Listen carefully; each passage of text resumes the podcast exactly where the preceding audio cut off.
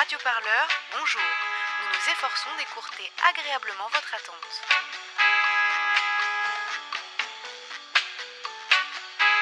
Pour plus d'informations révolutionnaires, merci de vous rendre sur le site radioparleur.net. Bonjour à tous, j'espère que vous allez bien. Vous écoutez Radio Parleur et même pendant cette période de coronavirus, le son de toutes les luttes continue à vous informer. Depuis mardi et l'annonce des mesures de confinement, notre rédaction est comme vous, assignée à résidence, mais nous travaillons à vous raconter les conséquences de cette pandémie. Et parmi les sujets que nous souhaitions absolument aborder, en voici un particulièrement important à nos yeux. Il s'agit des prisons et surtout des détenus qui y sont incarcérés, des personnes particulièrement touchées par les conséquences de cette épidémie. Bonjour. Vous avez une poubelle à sortir? On a le premier tour? En France, le constat de la surpopulation carcérale tient en trois chiffres. Plus de 68 000 détenus, moins de 59 000 places et seulement 26 000 cellules individuelles. Ça, c'est un extrait du journal de France 2 diffusé le 23 septembre 2016. Depuis en prison, les statistiques ont un peu évolué, mais un chiffre reste le même, c'est celui de la surpopulation. Dans notre pays, les prisons sont remplies à plus de 116% de leur capacité, une situation que l'épidémie de coronavirus et les mesures de confinement viennent mettre encore un peu plus en tension. Le risque, voire le Covid-19, se répandre très rapidement dans le milieu carcéral. Mardi 17 mars, face à cette menace, l'administration pénitentiaire a décidé de couper les prisons du reste du monde, une situation qui va à coup sûr provoquer des tensions chez les prisonniers. Pour en parler, on a passé un coup de téléphone à l'Observatoire international des prisons. C'est l'association qui fournit les principales études et statistiques sur le milieu carcéral. Allô? Monsieur Bess? Oui, Bonjour, vous m'entendez bien? C'est Martin Modrero de Radio Parleur. Oui, oui, je vous entends bien. Est-ce que vous pouvez vous présenter, s'il vous plaît? Oui, tout à fait. Donc, euh, je m'appelle François Bess. Je coordonne le pôle enquête euh, au sein de l'Observatoire international des prisons. Est-ce que vous pourriez tout d'abord résumer en quelques mots la situation actuelle des prisons euh, en France? Parce qu'avant même le débat du confinement, en fait, la réalité des prisonniers, elle est déjà difficilement vivable sur le territoire français. Oui, euh, le- l'essentiel des établissements pénitentiaires sont des maisons d'arrêt. Ce sont des maisons d'arrêt qui sont extrêmement touchées par la surpopulation. On a des, prisons qui ont des taux de surpopulation euh, autour des 200%. Une situation de euh, petites cellules de 9 mètres carrés, un encellulement individuel qui n'est pas respecté. Et, donc énormément une situation de tension. Il n'y a pas assez de préparation à la sortie, il n'y a pas assez d'accès aux soins. Euh, D'ailleurs, la France a été condamnée très récemment, fin janvier, par la Cour européenne des droits de l'homme, c'est bien ça? La France est régulièrement condamnée. hein. Il y a eu 39 condamnations dans les tribunaux administratifs et au Conseil d'État également. Donc l'État français par la justice française condamné. Euh, et puis là, plus récemment, effectivement, euh, pour un certain nombre de prisons en métropole et en outre-mer sur les conditions matérielles de détention, la vétusté les conditions sanitaires, et puis la surpopulation. On arrive à cette pandémie de coronavirus. Ce mardi 17 mars, la France est entrée dans une phase de confinement très sévère, puisqu'on n'a pas le droit de se déplacer, sauf euh, dérogation particulière. Des mesures qui ont aussi touché les prisons, avec notamment la suspension des parloirs, euh, ces moments de rencontre quand même importants avec des proches. Euh, quelles ont été les conséquences immédiates de ces décisions bah, pour les prisonniers et les prisonnières? Alors, il y a une situation de, tension d'une part, mais surtout de désespoir et euh, de manque d'information. Euh, alors, la suppression des parloirs, elle est venue s'ajouter à des mesures euh, qui avaient été prises précédemment, et notamment l'interdiction pour tous les intervenants extérieurs de, bah, de venir en prison. Donc, ça veut dire plus d'activité, plus d'accès aux cours. L'éducation nationale, normalement, intervient en prison. Euh, un accès au travail qui est de plus en plus réduit et du coup une inactivité totale. Donc le fait, en supplément de tout ça, de se voir privé des parloirs et du contact avec les proches, euh, finalement, ça crée une situation de tension qui est assez forte. Votre observatoire, avec euh, plusieurs syndicats, notamment le syndicat des avocats de France et le syndicat de la magistrature, a publié un communiqué. Euh, Vous dénoncez notamment le manque d'accès à des soins médicaux. Quels sont les accès à des soins médicaux qu'ont les prisonniers et prisonnières? Je pense que bien sûr aux masques, au gel hydroalcoolique euh, ou aux gants par exemple. Alors le gel hydroalcoolique est interdit en prison puisque l'alcool est interdit. Euh, L'accès aux masques, aux gants de protection, etc., n'est pas pour l'instant prévu pour les personnes détenues. Ça a été annoncé par la ministre hein, que des masques avaient été commandés pour les personnels de surveillance, Mais en tout cas, rien de spécifique pour les détenus, à part les consignes de, se laver les mains euh, à l'eau et au savon. Donc les détenus ont des points d'eau dans leurs cellules, hein, des lavabos, euh, et ils ont accès à du savon. Pour l'instant, les précautions se limitent à ça. Pour l'instant, lorsque je vous écoute, François Bess, on a l'impression qu'on doit quand même craindre un vrai risque d'épidémie dans le milieu carcéral. Bah, écoutez, il faut espérer que non, mais en tout cas, la configuration actuelle avec la promiscuité, avec la surpopulation, fait que si jamais le virus rentre, il peut se propager extrêmement rapidement là, ce serait la catastrophe. Ce vendredi 20 mars, la direction de l'administration pénitentiaire a annoncé que 9 membres des personnels des prisons ont été testés positifs au coronavirus en France et environ 230 détenus ont été placés préventivement en confinement sanitaire. De son côté, le ministère de la Justice a commencé à s'activer. La ministre Nicole Belloubet a demandé aux juridictions de différer l'exécution des courtes peines d'emprisonnement, une première mesure qui va permettre de réduire le nombre de nouveaux détenus à 20 ou 30 chaque jour contre plus de 200 habituellement. D'autres secteurs de la justice s'activent pour accorder des réductions supplémentaires de peine ou encore faciliter les alternatives à l'emprisonnement. Problème, ces mesures prises un peu au dernier moment vont demander du temps et c'est justement ce qu'il manque face au risque de propagation du virus. Pourtant, depuis plusieurs semaines déjà, les avocats ont prévenu le ministère. Ils et elles sont sollicités par les familles de leurs clients, inquiètes pour leurs proches actuellement en prison.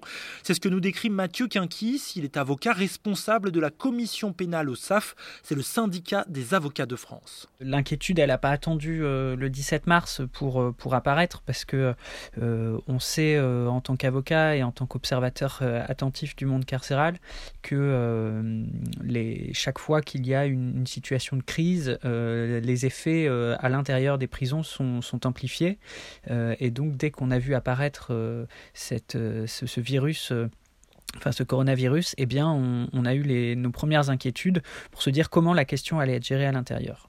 Effectivement, les décisions du 17 mars dernier ont marqué une étape qui soulève à la fois des inquiétudes et qui en même temps euh, euh, nous rassure parce que euh, ça veut aussi dire que le ministère de la Justice prend conscience de la, de la situation, de l'urgence de la situation et se décide enfin à agir parce que ça faisait plusieurs jours qu'on les sollicitait et qu'on avait finalement assez peu de retours sur ce qui a été envisagé pour, euh, pour protéger euh, bah, les personnes détenues, leurs familles, euh, les personnels et intervenants dans les établissements pénitentiaires. Ces décisions, donc fin des parloirs, c'est-à-dire la venue hein, notamment des proches, des familles, fin des activités aussi, activités professionnelles, activités éducatives, puisque c'est fait par des intervenants extérieurs, elles sont une mauvaise nouvelle en termes d'activité personnelle, de sortir de la cellule, mais pour vous, c'est quand même sur le plan sanitaire un bon choix. Je dirais pas que c'est une bonne nouvelle parce que je sais que pour, pour nos clients et pour leurs familles, ce sont des périodes extrêmement extrêmement difficile.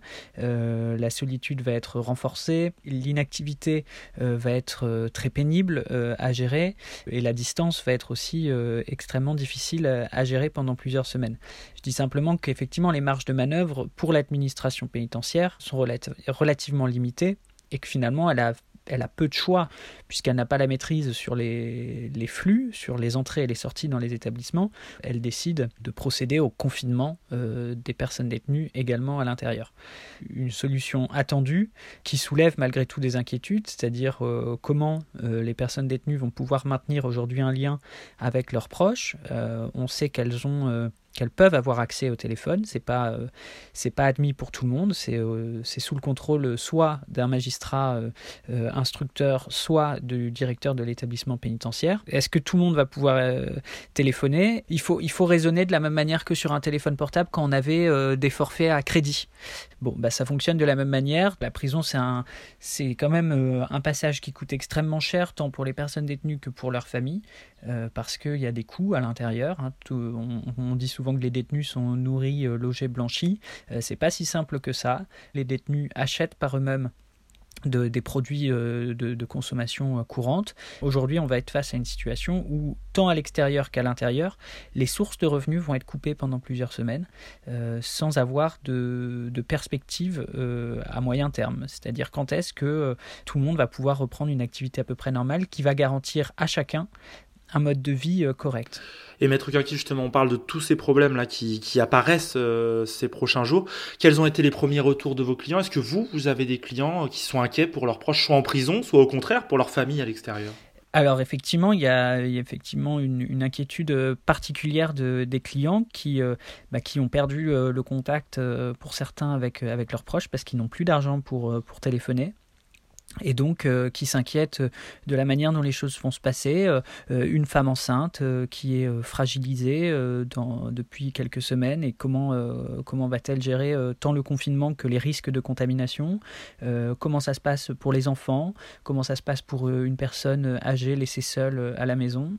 C'est beaucoup d'inquiétudes. Et à l'inverse, les, les, familles s'inquiètent aussi pour, pour les détenus et ont beaucoup de questions. On est très sollicité pour savoir si ils peuvent toujours d'une cour de promenade, s'ils sont euh, euh, maintenant seuls en cellule, si les co-détenus sont euh, contaminés, comment ça se passe, si la personne a besoin d'aller à l'hôpital. et donc c'est énormément, énormément de questions qui nous sont posées et qu'on se pose nous-mêmes et pour lesquelles aujourd'hui on a relativement peu de réponses. On est encore dans une phase de tâtonnement et d'interrogation importante. Et justement, euh, ces quelques semaines qui pourraient encore durer, puisque 15 jours est une durée minimum de confinement euh, annoncée par le président de la République, euh, quelles pourraient être les solutions? On voit que c'est une machine assez lourde, la justice et l'administration pénitentiaire. Quelles solutions immédiates pourraient permettre notamment bah, de décharger un peu les prisons? Parce que le problème, c'est souvent la surcharge de population, qui fait que forcément, il y a de la promiscuité. Est-ce que pour vous, il y a des solutions qui pourraient être mises en place par l'État rapidement pour régler ces problèmes-là et protéger les prisonniers? Tant les magistrats que le Parlement, que le président de la République peuvent agir très très rapidement en, utilisant les pouvoirs dont ils disposent. Ces solutions, elles existent depuis longtemps, c'est réduire euh, l'utilisation de, procédures euh, qui entraînent l'incarcération, typiquement les comparutions immédiates. On sait que ce sont des machines à incarcération. Donc ça, on demande de la suspension des comparutions immédiates euh, rapidement.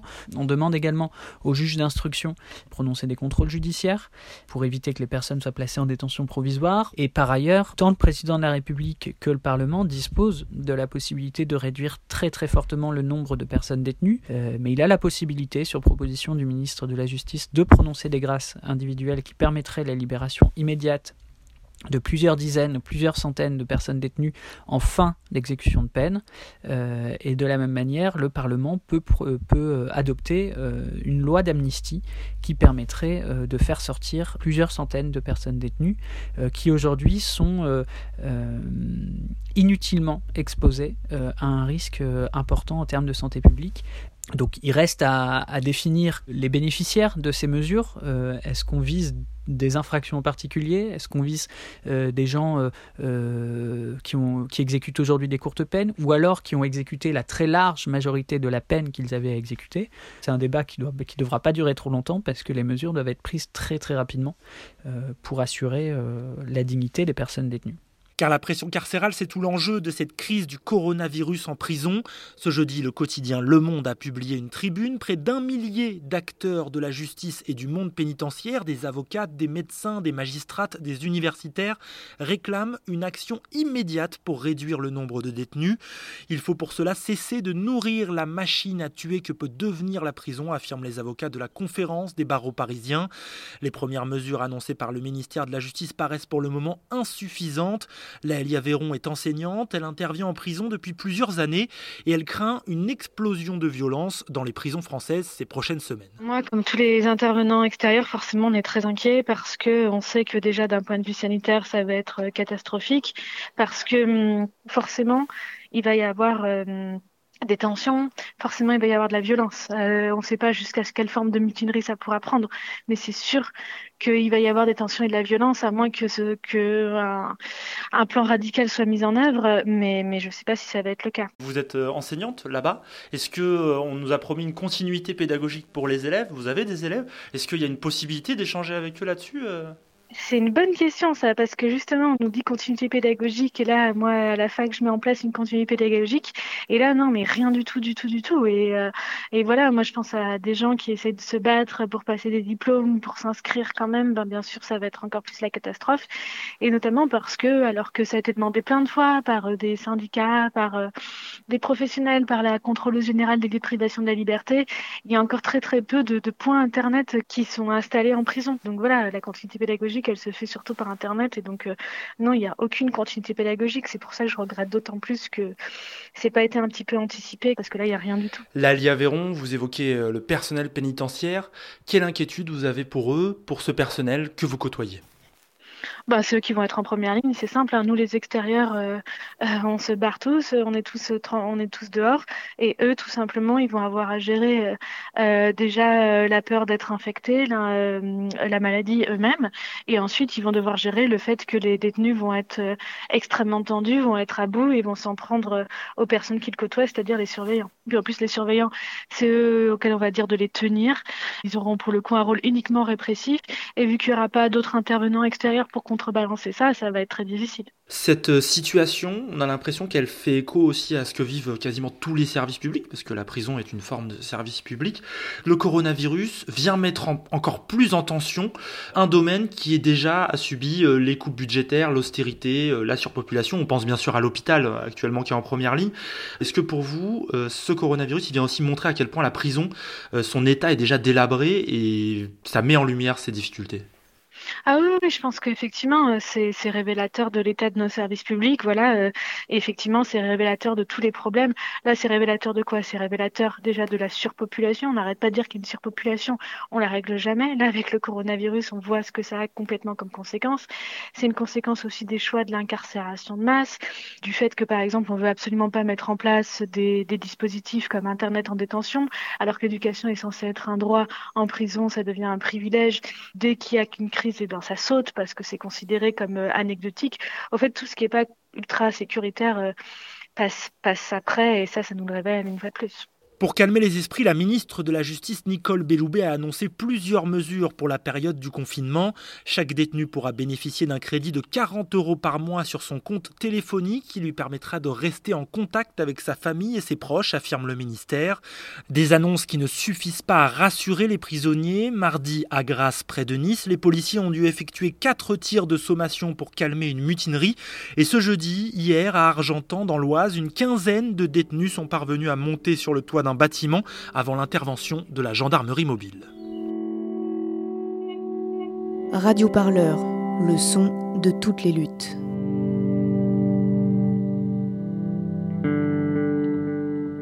Retrouvez-nous sur radioparleur.net.